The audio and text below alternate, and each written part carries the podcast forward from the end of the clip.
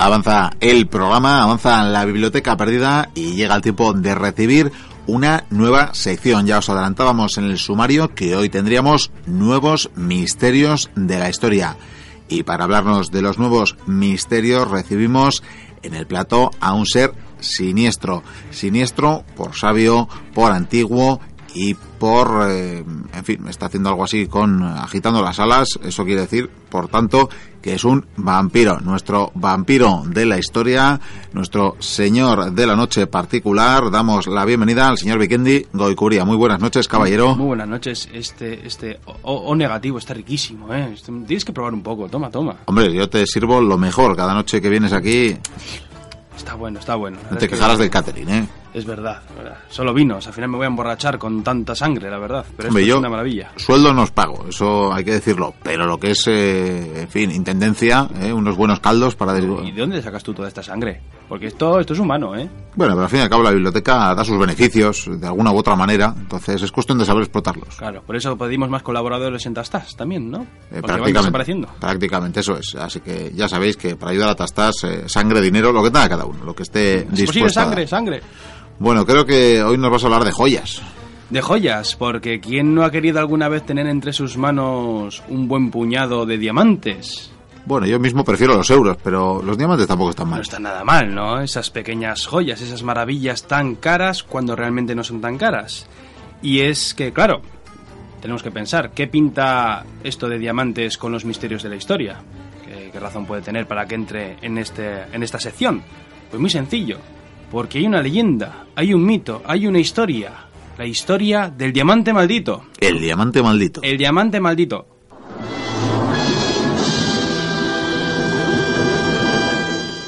¿Y está sonando otra vez la música? Sí, sí, la verdad que parece que nos persigue, ¿eh? Sí. Y mira que yo he despedido al técnico hace semanas, ¿no? Sí, sí, no entiendo de dónde sale. sé de dónde sale. bueno, el caso es que existe un diamante maldito y este diamante maldito se puede ver. Es decir, está para ver, no para tocar, por supuesto, pero podemos verlo. Lo que pasa, claro, nos pilla un poco lejos, porque está en el, en el Museo Smithsonian de Estados Unidos. Y diréis, pues, ¿qué historia tiene este diamante? Bueno, ante todo, creo que hay que explicar lo que es un diamante. Sí, porque vamos a ver, hay muchas piedras, bueno, maravillosas, estos minerales fantásticos que iba a decir, tienen su peso en oro. Yo creo que es bastante más de lo que pesa en oro. En este caso pesa bastante más, a pesar de ser carbono, ¿no? Al fin y al cabo. Sí, es carbón. De hecho, bueno, el diamante no deja más realmente es carbón, que con esas erupciones volcánicas, esa presión que se genera a la hora de romper la Tierra y salir el magma y todas esas explosiones de la Tierra, pues esa presión hace que el carbón se cristalice y se forme un diamante. Generalmente suelen ser pequeños, porque bueno, no, no da para más. Sin embargo, curiosamente me he encontrado con una lista de diamantes que tienen su, su tamaño considerable. Porque hay otros diamantes. Eh, el de esta noche se va a llamar el diamante Hope. El diamante Hop. El diamante Hop. ¿Con H o sin H? Con H. con H. Importante este dato. Significa esperanza, aunque realmente no viene lo de esperanza por el diamante, sino porque hubo un señor que se llamaba Hop, bueno, se apellidaba Hop, que tuvo este diamante y por lo tanto se quedó con ese nombre. Hombre, si era maldito, mucha esperanza no lo veo. Sí, no, la verdad es que no había mucha esperanza. Pero bueno, te diré que hay otros diamantes también muy famosos, algunos también con otras maldiciones. Por ejemplo, está el Orlov, de 199,60 quilates. Un quilate es más o menos unos 200 gramos, así que podemos suponer que 199 quilates es una auténtica pasada, es un pedrusco como Dios manda. También está el diamante Taylor Barton, esto bueno, ya sabes que Elizabeth Taylor, bueno, pues el señor Barton le hizo un regalito y se ha quedado con ese nombre. Está uno de los más gordos, o creo que es el más gordo del mundo, la estrella de África, de 530 quilates. Vamos, un diamante que yo creo que se acerca al tamaño de tu cabeza. O sea, viene siendo un diamante bilbaíno. Pues sí, como Dios manda. Ah, Luego está también el diamante centenario, el corinor, al que le llaman la montaña de la luz, el ojo del ídolo o el Sanaí. El caso es que vamos a centrarnos en la historia de este diamante Job. Sobre sus orígenes, pues bueno, se dice que ya existía desde hace mucho tiempo, centenares de años. Pero al parecer eh, este diamante lo encontraron incrustado en una estatua de Buda. Debían de haber puesto ahí como un símbolo decorativo o algo parecido. Y era un pedrusco del 15, era enorme. Fíjate si era grande que tenía el, peso de 115 quilates. 115 O sea, que es un, pedrolo. Y claro, Antes no se llamaba el diamante Hop, se llamaba el diamante azul, el gran diamante azul. ¿Por qué? Porque era azul. Es que hay una cosa singular en los diamantes y es que no todos son transparentes. Algunos cogen las propiedades y pueden ser morados, rojos, verdes, azules, en fin. El caso es que este diamante es azul. Y bueno, pues resulta que cuando llegaron los mogoles, que fueron una dinastía de, de las estepas que estuvieron conquistando esos territorios, pues resulta que el gobernador de los mogoles pues le hicieron un regalito. Por lo, al parecer fue un malhechor, arrancó ese, esa, pedrusco de, de la estatua y se lo regaló, se lo vendió. Esto más o menos podemos centrarnos en que es más o menos a mediados del siglo XVII, más o menos por ahí. Pero ocurre que este diamante al final fue adquirido por un comerciante del siglo XVII, ¿no? Un poquitín ya más después, pues bueno, un comerciante lo vio y dijo, esto lo tengo que comprar porque esto hay negocio. Y tanto fue así que llegó a vendérselo, bueno, a vendérselo. He leído otras fuentes que dicen que este Luis XIV llegó a hacer unas triquiñuelas para que este hombre desapareciera y se pudiera quedar con el diamante. Pero bueno, dejémoslo en que por lo visto se lo llegó a vender a Luis XIV. Y aquí ya empiezan las... la maldición o las maldiciones. Cuenta, cuéntanos. Resulta que este Pedrolo lo compró Luis XIV, el gran rey Sol, por 220.000 libras, además de un montón, bueno, un título que le dio de nobleza, tierras y de todo. Vamos, que le salió redondo el negocio al hombre. Lo que pasa que este hombre ya tuvo un final trágico.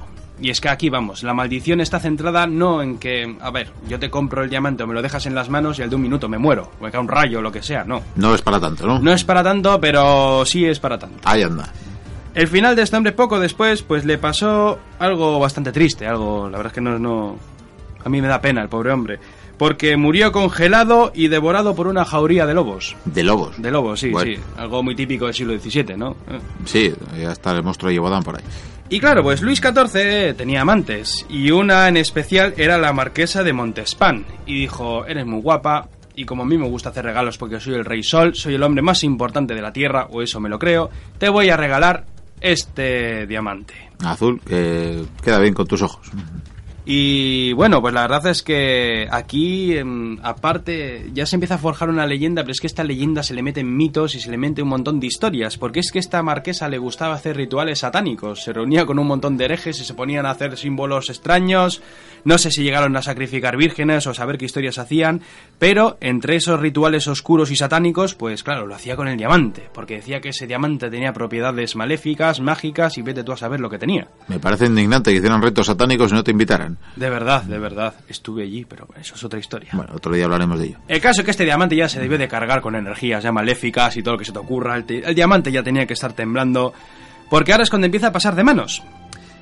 Este diamante, bueno, a la marquesa por supuesto, no sé si le pasó algo gordo, pero desde luego a los siguientes descendientes les iban a pasar cosas terribles, porque este diamante pasó a la princesa de Lambal.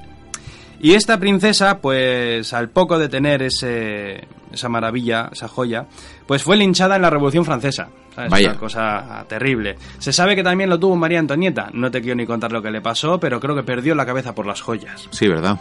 Pues sí. Y claro, ¿qué fue de este anillo con la Revolución Francesa? Es un momento terrible para la historia. Pues que unos ladrones, unos rufianes se encargan de robarlo. Sí, y dices, ¿qué va a pasar ahora con estos ladrones? Pues lo que tenía que pasar, porque se liaron a golpes entre ellos y se mataron. Se mataron entre todos, pero por suerte quedó uno vivo. Y este hombre que se quedó vivo dijo, va a ser que el diamante es maldito, voy a hacer una cosa, voy a guardarlo un poco, voy a esperar un tiempo y si no me pasa nada ya lo venderé. Y de momento le fue bastante bien, hasta que en 1820 pues llegó a hablar con un tallador eh, holandés y le dijo, vamos a hacer un negocio. Yo, como soy tallador, mira, yo te lo compro. Dice, pero una cosa te digo, si lo compro, lo voy a partir. Vaya. Dice, quiero hacer dos piezas con él. Y así fue, lo compró y lo partió en dos piezas. Me imagino que quería hacer negocio. Y el caso es que uno de los trozos se le, al final lo compró Carlos Federico Guillermo, duque de Brunswick. De Brunswick. Sí, un noble de la zona. Lo que pasa que ya la maldición empezó a hacer de las suyas. Y tanto fue así que al de dos años pues se quedó en la calle y sin ducado, ni nada donde mandar, ni dinero, ni nada. O sea, terrible. La verdad es que parece ser que a, algunos les mata y a otros les arruina este diamante. Vaya, tú? Que sí, que mala leche. Podría haber vendido el diamante para recuperar... Digo yo, mucho más práctico. Sí, sí. Y parece ser que aquí más o menos se debió de perder la pista. Porque hay que centrarse en la historia del otro trozo. El otro trozo se lo quedó la familia Falls, que era la familia de este tallador. Y se lo quedó, bueno, pues durante un tiempo. Pero resulta que llega un momento en que el hijo intenta venderlo. Dice, mira, ahí está, haz una cosa. Déjame la joya esta y vamos a ver si la vendemos, que es más pequeña, porque la hemos partido por la mitad, pero bueno, igual puedo hacer negocio, que yo conozco a alguien. Y cuando se pone a negociar recibe noticias. El padre se ha muerto y él no puede soportarlo y se suicida.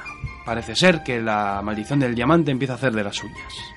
Y por cierto, se me ha olvidado comentarte que como hemos partido el diamante, ahora este trozo son más o menos 44,5 quilates. Que no está nada mal. no está nada mal. A mí ya me gustaría tener un diamante de este tamaño.